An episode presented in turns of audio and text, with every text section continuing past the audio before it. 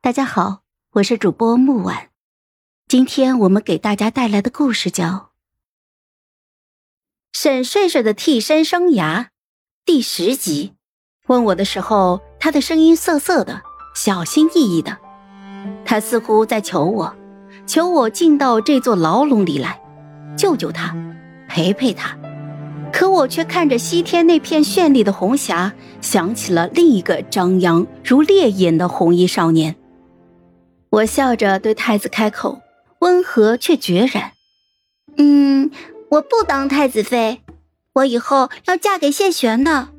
谢玄会袭爵，我要当侯夫人。”从那一刻起，傅渊眼里的光灭了，他开始变得更加的孤冷，眼睛里似乎总有一股化不开的阴郁。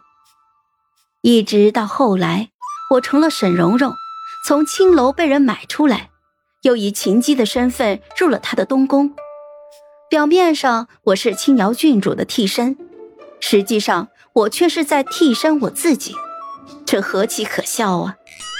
我并不后悔救过傅渊，但是如果再重来一次，我会乖乖的抱着我的兔子等在一旁，不会再出手了。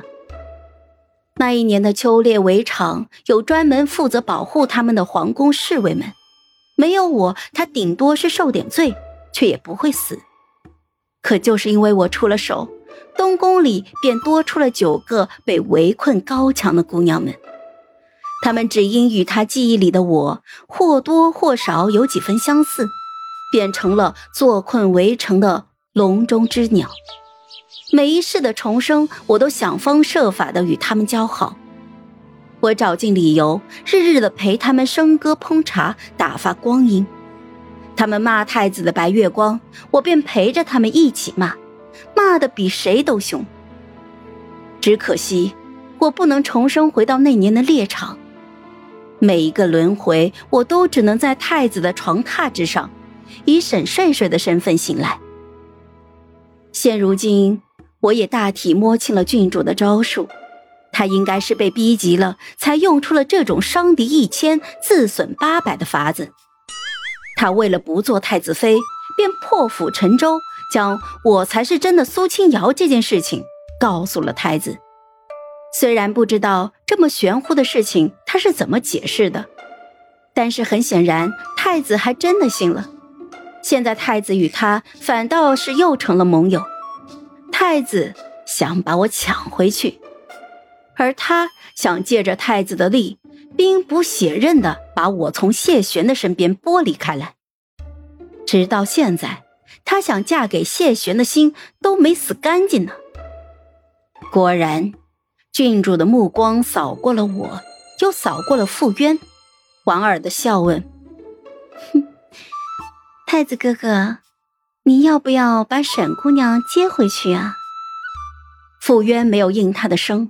他一步一步的走到了我的身前，用那一双冷玉的深眸凝视着我。